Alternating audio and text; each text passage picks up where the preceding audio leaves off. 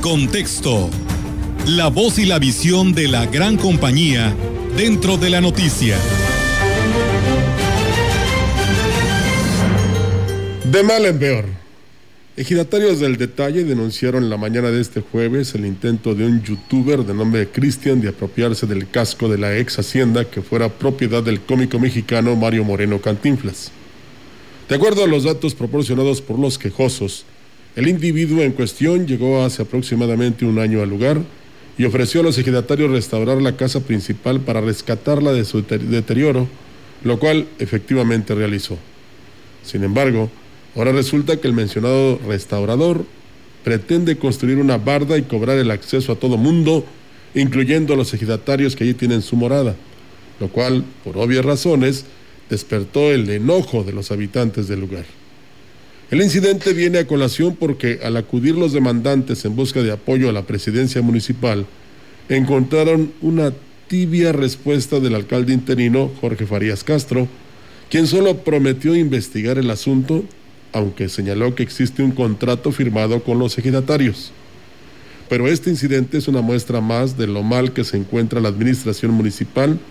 En menos de tres años ya han desfilado tres presidentes en Ciudad Valles. El primero, Adrián Esper Cárdenas, quien utilizó la posición, ganada legítimamente, por cierto, como trampolín para su personal ambición y capricho de ser gobernador del Estado, abandonando a su suerte a la ciudadanía que la eligió. La escasa obra que Esper dejó en la localidad, aunque él presuma lo contrario, es insignificante ante el mundo de carencias que enfrenta la ciudad.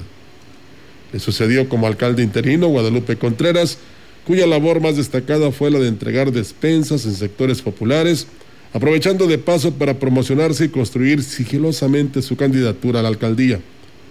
Supo aprovechar sin duda para perseguir su sueño de siempre, ser presidente municipal constitucional y no a la sombra de otro.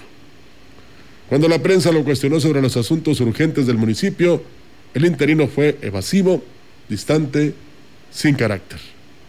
Pero el mal para el municipio no paró ahí. El elegido para sustituir a Contreras Pérez, el interino del interino, Jorge Farías Castro, no ha dado color, como se dice coloquialmente, pues los problemas se agravan. No solo es el asunto de la casa de Cantinflas, las quejas se multiplican. Comerciantes locales que se sienten desplazados por los foráneos, provocando el crecimiento desordenado del comercio informal, un deficiente sistema de recolección de basura, por mencionar algunas, Inmerso todo ello en un repunte de la violencia que tiene la sociedad con los nervios de punta y en medio de una pandemia matizada por las campañas políticas en las que la mayoría de los candidatos incumplen con las normas sanitarias de sana distancia, con el consiguiente riesgo para la salud de la población. De tal manera que la ciudad similar a Dubái, con los últimos adelantos de la tecnología a disposición del pueblo, seguridad a toda prueba, patrullas eléctricas y una economía bollante, solamente existió en la imaginación de aquel que la prometió. Usted sabe quién es. A él hay que pedirle cuentas del desastre.